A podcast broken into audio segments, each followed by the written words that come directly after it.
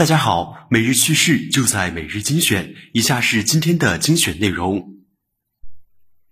今天随着新 Mac 的推出，Mac OS Big Sur 系统也随之推出，配合 M1 芯片，Mac OS Big Sur 在响应速度上更快，即使运行 3D 软件和创作内容也不在话下。值得一提的是，搭载苹果自研电脑芯片的 Mac 产品可以直接运行 iOS 程序。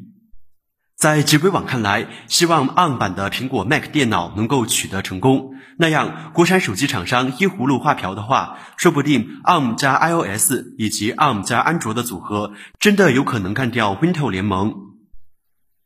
AI 的发展日新月异，这不，韩国首个 AI 女主播诞生了。韩国 MBN 电视台今日推出韩国首位人工智能 AI 主播，并顺利播报了当天的主要新闻和若干条快讯。据悉，这位 AI 女主播以该电视台主持人金柱夏为原型，并取名金柱夏。刚一亮相，金柱夏就引发舆论关注。许多网友看完新闻后感慨：“能以假乱真了，厉害了！”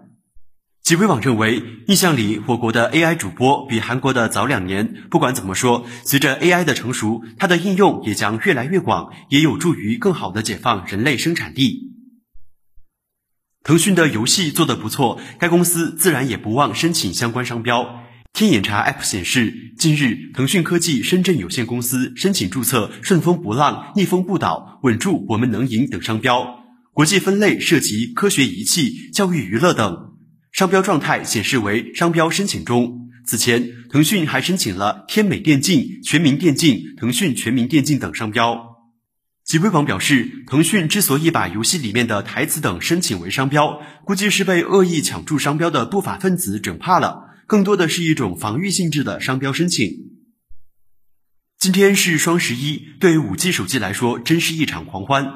京东官方数据显示，二零二零年十一月一日零点零分至十一月十一日零点零九分。京东双十一全球热爱季累计下单金额已经突破两千亿元，仅十分钟，五 G 手机成交额同比增长十五倍，游戏手机成交额也取得同比增长百分之三百的亮眼战绩。